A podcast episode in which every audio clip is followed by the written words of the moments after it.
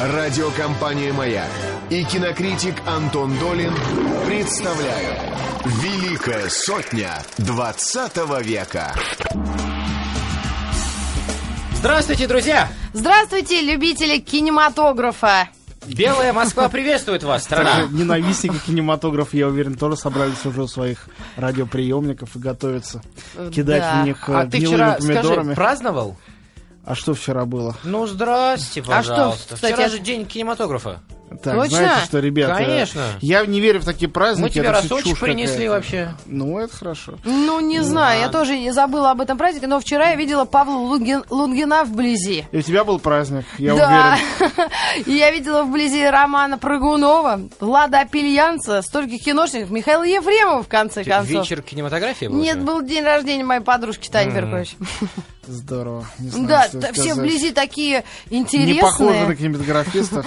А я разгуляла, всех в эфир приглашала. Ну, хорошо, Над- да, считай, гостей на полгода они- есть, да? Сейчас они не войдут в дверь, нет? Антон Долин, только тебе сегодня открыта Правильно. наша студия. Я не хотел бы с Владом Пельянцем встречаться. или- Почему? Ну, мало ли, там до Ага, чего а, дойдет. да? А, У вас личное? Нет, у меня лично нет ни с кем. У меня глубоко профессионально. и Это больше всего и, уяз- и уязвляет отечественных э, деятелей кино.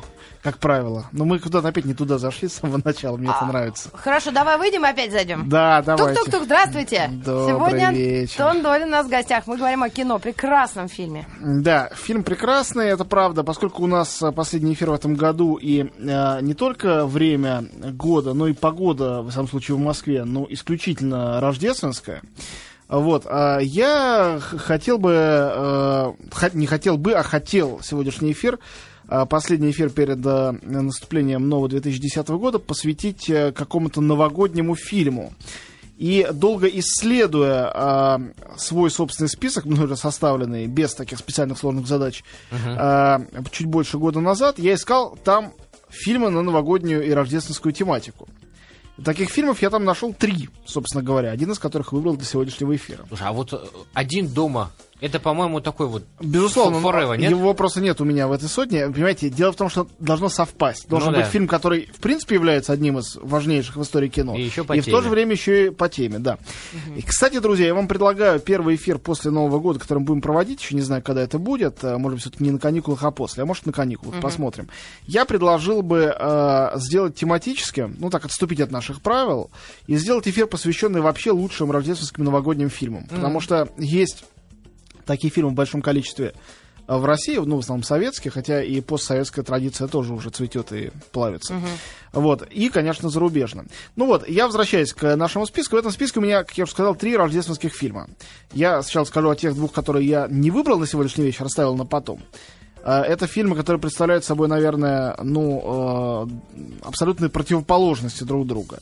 Это фильм «Крепкий орешек» с Брюсом Уиллисом, который, мне кажется, эталонным э, таким ироническим боевиком, который целую традицию породил. Как вы, наверное, помните, это очень новогоднее кино, действие происходит там э, под Рождество. Вот. И, э, э, во-вторых, фильм, который является ну, не знаю, лучше или нет, но такой итоговой работой величайшего, как мне кажется, режиссера вообще в истории кино Ингвара Бергмана, фильм «Фанни Александр». Вот, а, мне показалось, что для сегодняшнего вечера, ну, слишком легкомысленно было брать «Крепкий орешек» и слишком глубокомысленно и трудно для меня одного а, Фанни Александра. Я не хотел бы, говоря об этом фильме, солировать, я хотел бы позвать кого-нибудь из старших коллег все-таки. Да. То есть только компромисс А, такой Вот, вариант. поэтому я выбрал, ну не то что компромиссно, я выбрал фильм, который э, моей душе э, очень близок, который мне кажется совершенно поразительным, удивительным, настолько удивительным, что э, даже вот люди, которые знают его наизусть, продолжают ему удивляться. Я много таких людей знаю, сам как к числу отношусь. Итак, не буду больше таить, это фильм «Эдвард. Руки-ножницы» э, режиссера Тима Бертона, э, прекрасного режиссера, э, американского, у которого, в принципе, для него тема Рождества очень-очень важна. И он во многих своих фильмах ее затрагивал. И, э, ну, можно вспомнить на вскидку хотя бы даже э, довольно волшебный финал не, не очень давнего фильма «Чарли шоколадная фабрика» или картину «Кошмарное Рождество», но на самом деле и в других фильмах тоже у него есть рождественские какие-то элементы. А, и даже когда действие происходит а, не зимой, а летом, все равно что-то рождественское, глубинно рождественское, я бы сказал, в его картинах присутствует. Почему я выбрал из всех его фильмов фильм «Эдвард. Руки-ножницы»? По ряду причин. Во-первых, э, когда я выбираю один фильм э, какого-нибудь выдающегося режиссера, мне э, ну, всегда есть соблазн взять какую-нибудь самую известную работу из поздних, с одной стороны. Но с другой стороны, м, всегда понимаю, что вот эту позднюю работу, ну, в основном все знают, или знают хотя бы понаслышке. Это известный какой-то фильм. Вот, и э, говорить там о какой-нибудь сонной лощине, ну, не знаю, не очень интересно мне. А, или о кошмаре на Рождество. А вот если взять картину, которая, конечно, приобрела культовый статус, но вот людей на улице так э, вот остановишь, поспрашиваешь, что это такое, выяснится, что никто не видел или не помнит. А на самом деле это фильм, с которого легенда, определенная легенда начиналась, определенный стиль начинался. И вот э, Тим Бертон начинался с фильма «Эдвард. Руки-ножницы».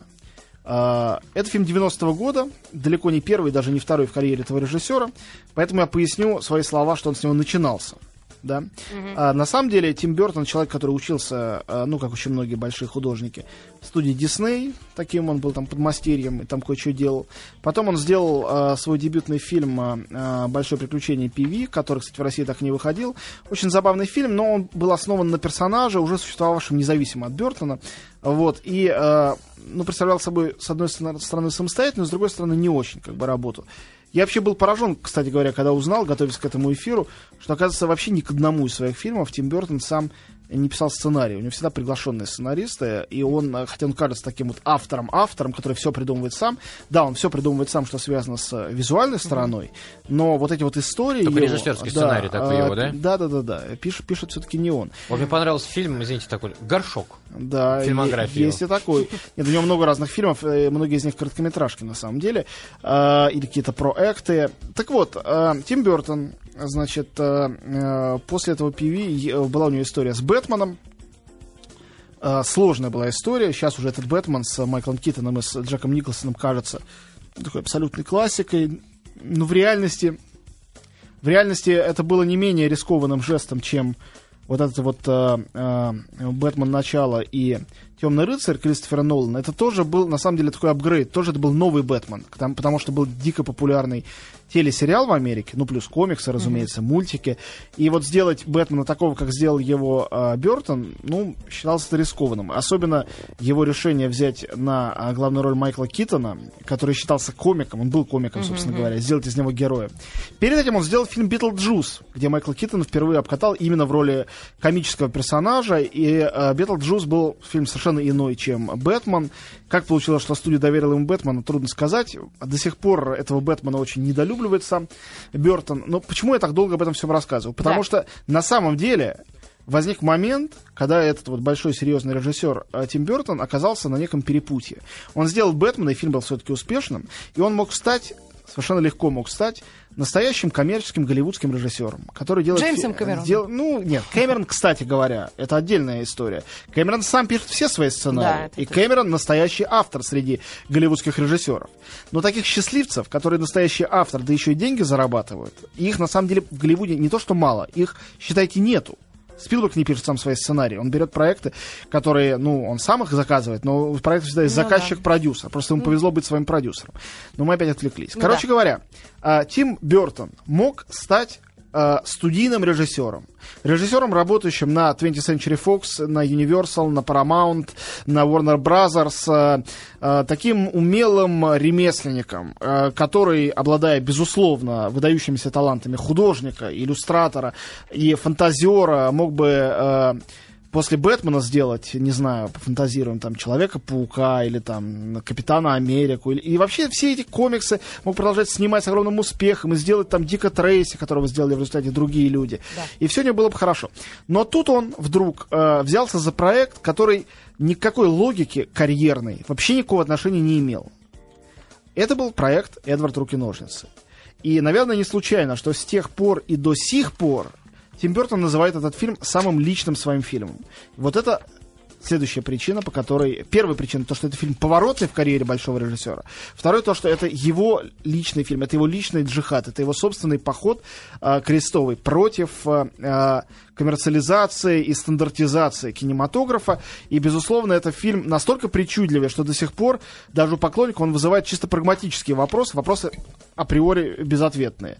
Да, вроде того, что а как, а как вообще одевается этот Эдвард? Каким образом, если у него ножницы вместо рук, он не может штаны натянуть? И как он прожил столько лет? А, да, как он прожил столько лет. Не как, надевай одежду, да. Да, как он э, в туалет ходит, как он ест вообще, и что он ел в этом замке. Короче говоря, это в- абсолютно... Нет, там воп- много вопросов, на которые, мне кажется, не нужно их задавать. вопросы. Совершенно верно. Но сделать фильм, который обязательно вызовет массу вопросов, и убедить этим фильмом, сделать его настолько убедительно и поэтично, так, чтобы э, зрители эти вопросы тоже не задавали, они, конечно, задают, но большая часть они смотрят и восхищаются. Это, конечно, э, ну, такой вызов себе, и вызов аудитории, и вызов студийной системе, и вызов голливудскому зрителю, вызов вообще всему. То есть этот фильм, это очень смелый фильм. 90-й год, напомню. 90-й год. Э, И, конечно же, нельзя не сказать, что с этого фильма э, начался, собственно говоря, Джонни Депп. Опять же, еще раз, э, что значит начался? Конечно, у него было много разных проектов. Конечно, он снимался и даже был своеобразной звездой перед фильмом «Эдвард. Руки-ножницы». Лакса. А, да, сейчас я про Ага. этот фильм, конечно, скажу. Но суть как бы в том, что э, Бертону очень трудно было его протащить на главную роль. Очень трудно. А, знаете, кто пробовал? С Томом Крузом конкурировал, С да? Томом, ну, Том Круз, это был, был первый Махина выбор, и студия очень хотела, конечно, чтобы был Том Круз. Вот это- счастью, Деньги? Слава счастью, они богу, не- что Том Да. Круз... э, Ну, не знаю, слава ли богу. Я, в отличие от многих, считаю, что Том Круз очень хороший актер. Недооцененный, что называется. Не, я была влюблена всю Не- школу в него. Недооцененный как актер, а, просто потому что у него очень мало ролей, а, в которых он по-настоящему хорош, как, как артист. Наверное, их можно сосчитать по пальцам одной руки. Я вот сейчас пытаюсь вспомнить. Вот. Кроме Магнолия, может, какая-нибудь. Магнолия, безусловно, выдающийся. Был фильм Легенда очень хороший. Очень красивый. Ридли Скотт, он там был все молоденький. Был э, замечательный фильм «Широко закрытые глаза», последний фильм Кубрика. Кубрика. И э, вот фильм «Солдат...» Дни, «Сол- Дни грома какие-нибудь, нет? Да, Фирма ну, и «Солдаты неудачи». Вот мне очень нравится, как он там играет. Э, Не видели, нет? Э, у него ген- Гениальная там роль. Он там неузнаваемый, лысый, толстый. А, и, да-да-да-да. и, с- и танцует Он- рэп некий. А, Новый конечно, он- Да, относительно да, прошлогодний. Да, да, да, Свободный, да, точно. Вот, все, собственно говоря. У Джонни Деппа ролей хороших побольше. Поэтому, если бы тогда взяли Тома Круза, может быть, и карьера бы его пошла по-другому. И Карьера Деппа. Кто такой был э, Депп к тому моменту? Он был кумир молодежи, в прямом смысле слова. Он снимался в э, таких тинейджерских телесериалах, дико популярных.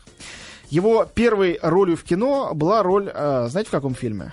Ну, не заглядывайте только в интернет сразу, а Да, у меня вообще в почта фильме э, э, «Кошмар на улице Вязов» Уэса Крейвена. Он там был тем самым одним из, Один под- из мальчиков? один из мальчиков, которого там э, замочили. Замочили.